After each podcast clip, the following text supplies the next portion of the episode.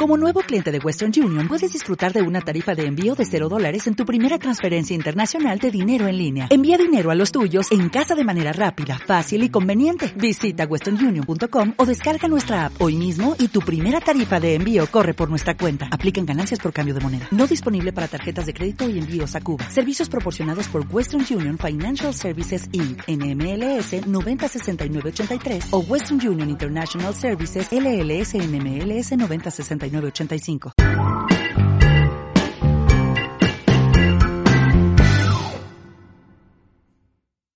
Buenos días, buenas tardes, bienvenidos al podcast Noma Digital, episodio número 19 de la serie En confinamiento.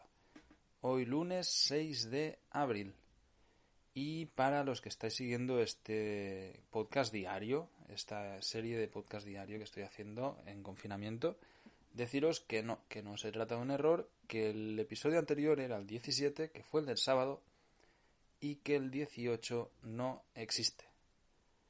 Ayer era domingo y os voy a contar cómo pasé el día y espero que entendáis por qué decidí no hacer el episodio número 18. Bueno, me desperté mm, temprano, normal, sin ningún tipo de alarma, y me puse a escribir, me pasé la mañana escribiendo. Toda la mañana. Incluso después de comer seguí escribiendo un rato, terminé eh, de redactar unos artículos y terminé eh, el ebook que estaba trabajando. Y luego decidí irme a la terraza. Está haciendo un sol brutal, fantástico. La verdad es que fue un día excelente.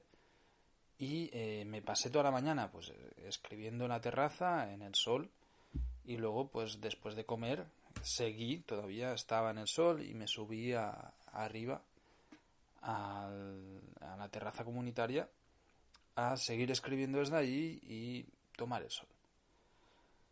Bueno, después de escribir llegó un momento en el que ya estaba bastante harto de, de estar trabajando, me sentía trabajando y me di cuenta que llevo pues 18 días desde que comencé el confinamiento, trabajando más de 8 horas diarias cada día sin parar. Y bueno, lo comentaba el otro día en uno de los episodios que, que realmente, o sea, como el trabajo es infinito, pues parece que nunca va a tener fin, ¿no? Y, y, bueno, necesitaba como un momento de desconectar de todo esto, de estar siempre pues trabajando delante del ordenador, tal. Entonces me puse a hacer ejercicio, me pasé una hora y media haciendo ejercicio. Mm, bueno, muy bien, la verdad es que tampoco puedo decir que me lo pasara de coña, pero sí que por lo menos me sentí realizado y tengo bastantes agujetas. Y estuve pues haciendo ejercicio al sol. Después me puse a hacer llamadas, tal, gente que me apetecía hablar y sin darme cuenta se hicieron las 6 de la tarde. ¿Qué pasó? Me pasé literalmente todo el día al sol, al punto que hoy estoy quemado. No es una quemadura bestia, no usé ningún tipo de protección, pero sí que, bueno, ayer me sentía con una insolación importante, un dolor de cabeza, eso que te queda sin ningún tipo de energía, y, bueno, pues eh, evidentemente luego bajé y hostia, había ido posponiendo la grabación del episodio cuando me apeteciese más o estuviese en el sitio adecuado. Y llegó un momento en el que me di cuenta que se me había convertido en una obligación y que en ese momento ni me encontraba bien ni me apetecía ponerme a grabar. Entonces tomé la decisión de no grabar y punto.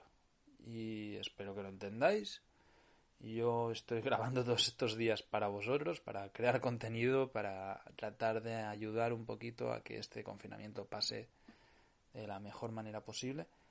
Pero, eh, bueno, pues en ese momento no, no me apeteció y se me hizo cuesta arriba. Entonces decidí que tampoco tiene sentido estarse machacando si en realidad no es lo que te apetece, ¿no? Y que además, eh, muy probablemente en el contenido, pues también se note eh, las pocas ganas que puedo tener yo en ese momento de estar diciendo cosas.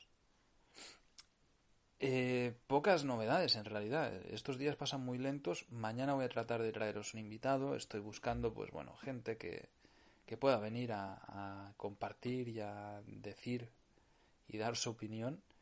La verdad es que, bueno, pues puede ser interesante ver cómo llevan el confinamiento otros nómadas digitales, en este caso, otras personas de, de mi entorno, la mayoría de ellos pues emprendedores online.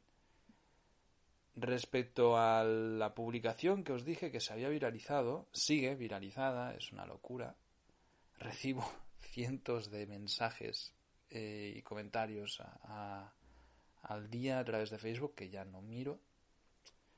Pero bueno, es muy curioso. Y uno de los comentarios que me llegó, que fue de un amigo, de una persona conocida, me decía que justamente ahora la vanguardia había publicado un artículo idéntico y, otro periódico también, un periódico digital. Y me hizo gracia, porque él me lo decía como, mira, mira, te han copiado. No lo sé, puede ser. Al final son ideas y estas ideas que yo compartí en el artículo eh, son fácilmente conclusiones a las que puede llegar cualquier persona, ¿no? que nos están recortando libertades, que no tenemos la libertad de movimiento y la vamos a echar de menos y que tampoco vamos a tener, por ejemplo, libertad de manifestarse. Eso yo creo que ya es algo que todos tenemos claro que, que no va a poder pasar. No van a levantar el confinamiento y nos van a decir, sí, ya podéis manifestaros, ni de coña. Porque la peña está muy quemada y hay gente con mucha rabia. Y no nos van a permitir manifestarnos ni hacer aglomeraciones de personas, etcétera, etcétera, ¿no? Evidentemente por temas de, sanidad. Pero bueno, está bien que haya más voces en la misma línea. No tengo ni idea si lo han cogido mi artículo, si yo fui primero o no, o si ya estaba escrito, sencillamente se publicó después que el mío. Es lo que tiene la inmediatez de Internet.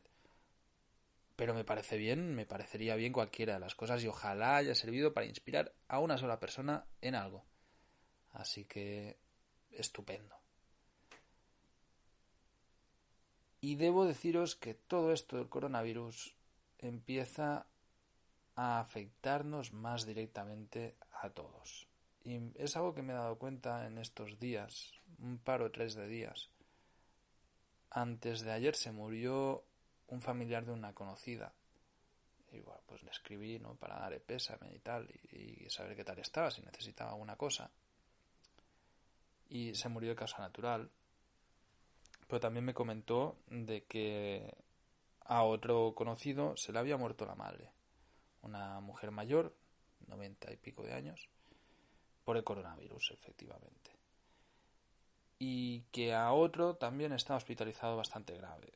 Y empiezan a sonar estas cosas. Yo ya estaba escribiendo en, en la mañana, estaba contestando unos correos y demás en la terraza, trabajando ya no tanto al sol. Me he puesto al lado del sol para que me calentase un poquito, pero sin que me tocase directamente y el vecino de enfrente, o la vecina en este caso, está hablando por teléfono y también estaba con una persona eh, bastante grave en el hospital.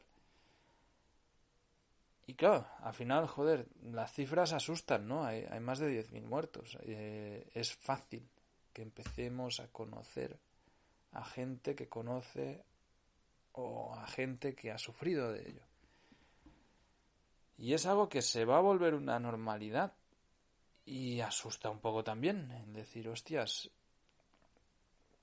eh, vamos a tener a muchos conocidos que nos van a decir, no, tal fulano se murió de, en la pandemia. Y Mengano también, y tal, ¿no? Y al final va a haber muchísimos muertos que conozcamos, porque son gente con nombres y apellidos no solo en cuanto a la muerte o afectaciones eh, sanitarias, ¿no? de que gente que se ponga enferma y demás, sino también a gente que lo ha perdido o lo está perdiendo todo, o que está perdiendo el trabajo, el negocio, que se pone en situaciones que ya empiezan a ser muy complicadas e insostenibles. Ayer hablaba con un, con un amigo que estaba montando un negocio de hostelería justo estaba montando un negocio de hostelería. Acababa de firmar el contrato de, alquiler, acababa de firmar mm, y pagar a los arquitectos paletas para hacer una remodelación, interiorista, diseño, etcétera, etcétera, etcétera. Os puedes imaginar lo que puede costar coger un local que está cerrado, pagar un traspaso y ponerlo al día y poner todo, ¿no? Eh, los que habéis tenido algún negocio de hostelería lo sabéis de sobra. Son miles de miles de euros poner todo esto al día y normalmente es un proyecto que tú haces pensando a largo plazo, que evidentemente pues vas a amortizar con los años. Pues se ha comido no toda la inversión, pero sí la mitad de la inversión y no abre. Y ha tenido que tomar la decisión de rescindir el contrato, pagar la cláusula de rescisión de contrato y no abrir. Y es una persona que había contraído deuda para poder abrir este negocio. Poneros en la situación es, es duro, ¿eh? O sea, tiene que ser durísimo. Por suerte no, no está con hijos, eh, es él y su pareja. Son gente joven, con fuerza y, y ya está buscando alternativas y soluciones a esta situación que pasan por conseguir un trabajo, que tampoco va a ser ninguna opción buena ahora mismo. O sea, no va a ser fácil ni de coña. Muchísima gente se va a quedar en la calle. Y ahora, bueno, pues nos lo estamos tomando como qué fuerte todo lo que está pasando, pero dentro de unos meses, cuando hayamos normalizado esta situación, empezaremos a ver también normal que haya gente que no tenga ni para vivir. Y eso es una mierda. No tengo ni la más remota idea de cómo podemos entre todos solucionar esto, ni cómo podemos apoyar a esta gente más allá de con la ayuda directa, ¿no?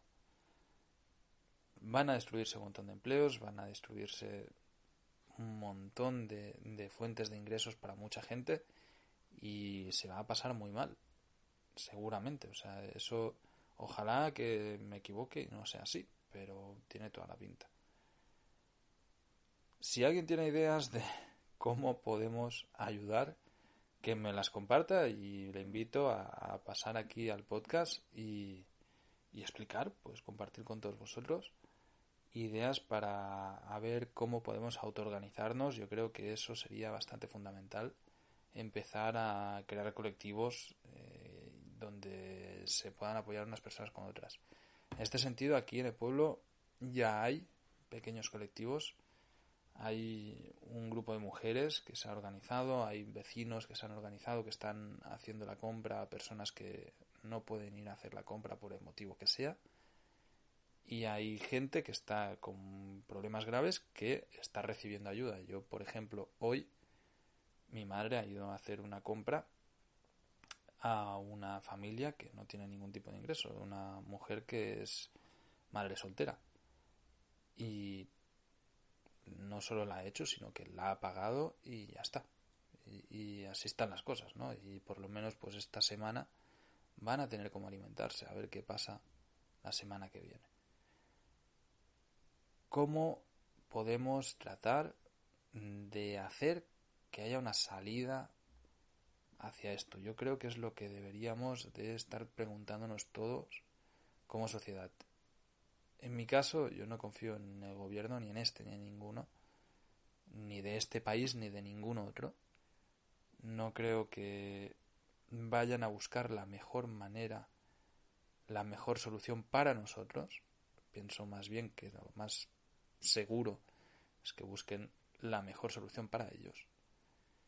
Entonces sí que creo en que creo en la humanidad y creo que como personas podemos buscar alguna alternativa al gobierno, igual que se puede buscar alternativas al sistema de manera individual, yo soy la prueba de ello, se puede buscar también de manera colectiva. Y cada vez hay más conciencia y cada vez hay más gente que está dispuesta y que lo busca y lo necesita. Entonces, bueno, puede ser una buena manera empezar a conectar este tipo de personas, estructurar de alguna manera algo así y bueno, pues empezar a, organizarse y autoorganizarse y evidentemente que se va a vivir dentro de un Estado y que el Estado va a imponer unas leyes y va a imponer una manera de vivir. Vale, muy bien. Pero se pueden hacer muchas cosas dentro de este panorama. Y sin más, eh, episodio raro, he empezado hablando de por qué no grabé el episodio ayer y me he ido por las ramas con la colectivización y la revolución interior colectiva de, de cada uno de nosotros. Ya veis, días para reflexionar. Nos escuchamos mañana con un invitado de lujo. Hasta mañana.